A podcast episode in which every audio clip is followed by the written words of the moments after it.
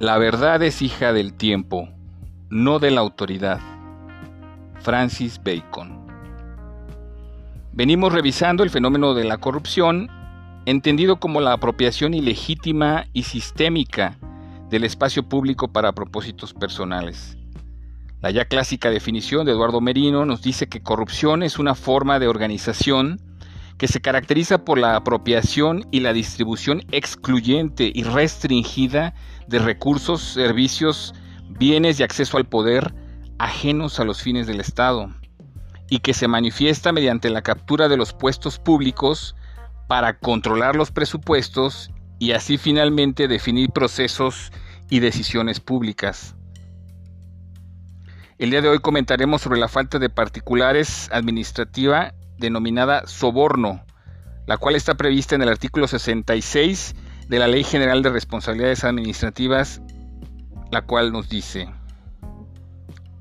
incurrirá en soborno el particular que prometa, ofrezca o entregue cualquier beneficio indebido a que se refiere el artículo 52 de esta ley a uno o varios servidores públicos, directamente o a través de terceros, a cambio de que dichos servidores públicos realicen o se abstengan de realizar un acto relacionado con sus funciones o con las de otro servidor público, o bien abusen de su influencia real o supuesta con el propósito de obtener o mantener para sí mismo o para un tercero un beneficio o ventaja, con independencia de la aceptación o recepción del beneficio o del resultado obtenido.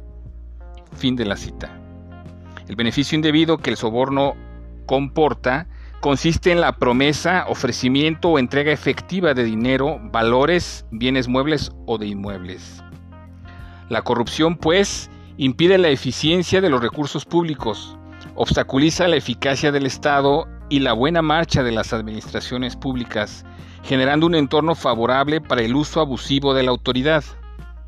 Pero en el surgimiento del fenómeno de la corrupción, los ciudadanos o particulares también podemos contribuir, cuando con nuestro actuar nos vinculamos a la comisión de faltas administrativas graves cometidas por servidores públicos.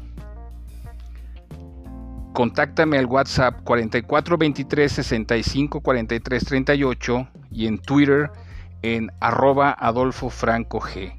Hasta la próxima.